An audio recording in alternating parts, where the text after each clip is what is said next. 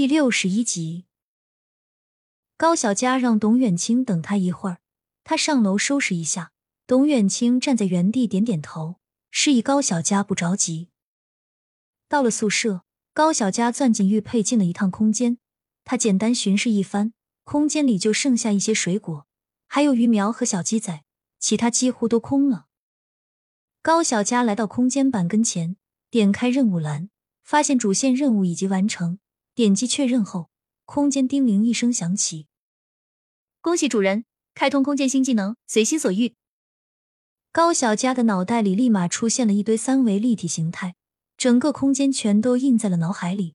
突然起来的变化让高小佳还有些不知所措，直到睡得迷迷糊糊的萌萌飞到他跟前，才缓过神来。主人，你这么厉害啊！我一觉醒来，任务就完成了。高小佳看到萌萌过来，赶紧指了指新技能，询问他：“萌萌，我的脑海里现在多了好多东西，这是怎么回事？”一旁的萌萌看了一下，恍然大悟，解释道：“这是随心所欲，只需要你一个想法，就可以把眼前的东西带进空间。不过目前人还是不能带进来的，只可以带些物品或者是食材。这么好，那我岂不是以后有了个隐形钱包？”高小佳一听解释，倒是乐了。这技能帮了他不少大忙，以后可以直接把空间里第一材弄出来，就不用来回折腾了。尤其是重要的财物，也安全了许多。是的，主人，这次完成的好，积分也可以兑换别的，你可以去看看。萌萌跳到高小佳肩上，小翅膀忽闪忽闪的，指了指旁边的积分兑换。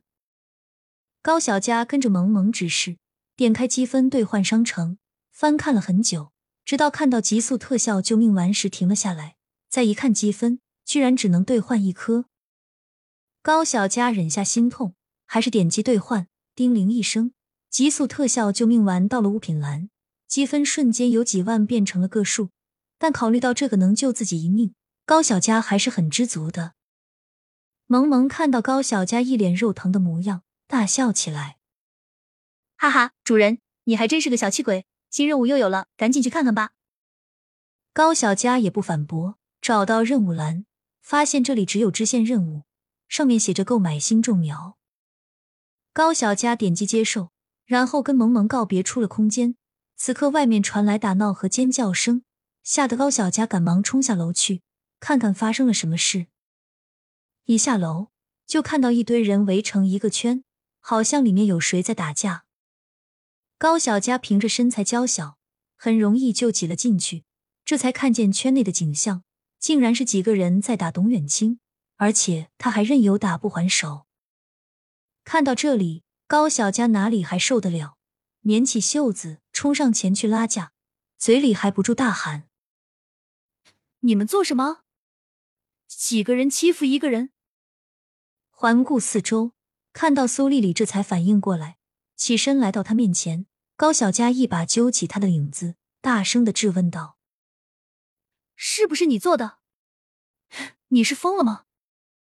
苏丽丽明显有些惊慌，眼神漂浮不定，还在那里死鸭子嘴硬，大声反驳道：“真好笑，高小佳，你没凭没据的，别在这里冤枉人。”高小佳一看他的表情，就知道苏丽丽在说谎，转身先去把地上的董远清扶了起来。大家这才注意到他的面容，一条刀疤顺势而下。刚才受了伤，脸上这会儿也满是鲜血，甚是恐怖。一些女孩甚至被吓得哭了。高小佳朝着四周大喊一声：“闭嘴！哭什么哭？人都没死，有什么好哭的？”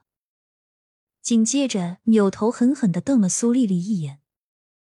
最好这件事和你没有关系，要不然你恐怕在学校待不下去了。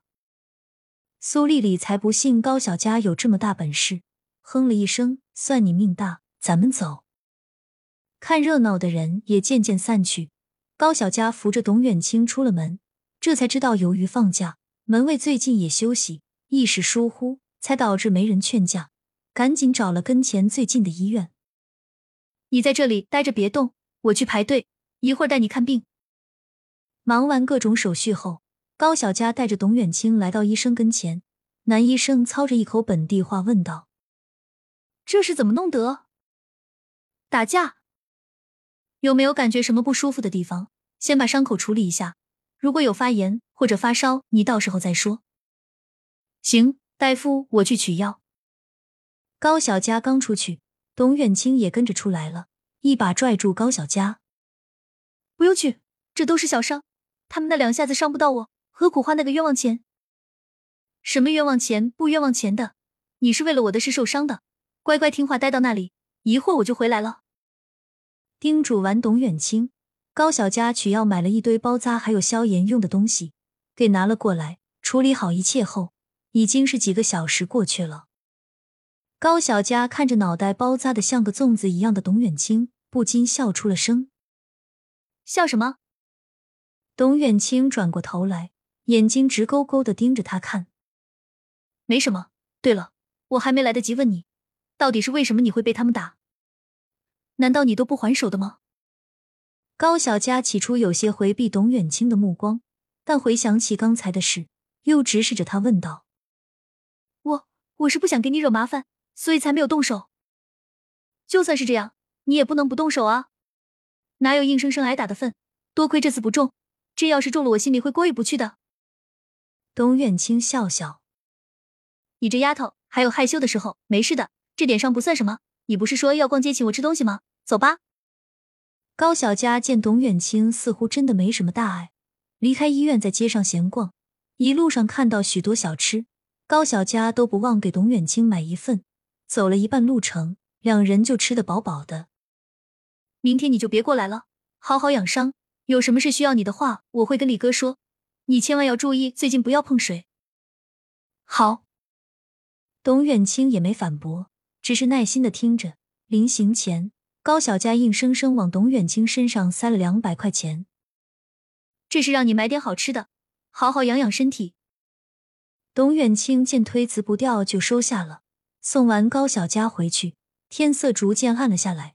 董远清一个人走在回去的路上，等到了住所，几个平日里的兄弟都冲了上来，叽叽喳喳的询问道：“刀疤哥，你这是咋了？被谁打了？”竟然敢动我们老大，不要命了！董远清摆摆手，找个凳子坐下。没什么大事，已经处理过了。兄弟们见董远清没有深究的意思，就乖乖坐在一旁。这个屋子是他们的居住地，平日里董远清住一间，剩下的弟兄打地铺。董远清躺在床上，回想起今天发生的一切，那会儿其实他没有说实话。是因为那些人骂了高小佳，所以他才冲上去动了手，但最终又害怕高小佳受牵连，所以甘心挨打。要知道，一个混混头子有什么资格去喜欢一个大学生？董远清觉得这有些痴人说梦。能再一次见到高小佳，他已经很高兴了。但是如果真的要破坏这份宁静，他还是觉得不值得。回到宿舍的高小佳也在回想今天发生的事情。他能感觉到董远清对自己的感觉，但高小佳同样也明白，他们很难走到一起，不管是从身份、家庭、地位各个方面。晃晃脑袋，高小佳摒弃掉乱七八糟的想法，赶忙去洗漱，弄好后躺到床上就立马睡了。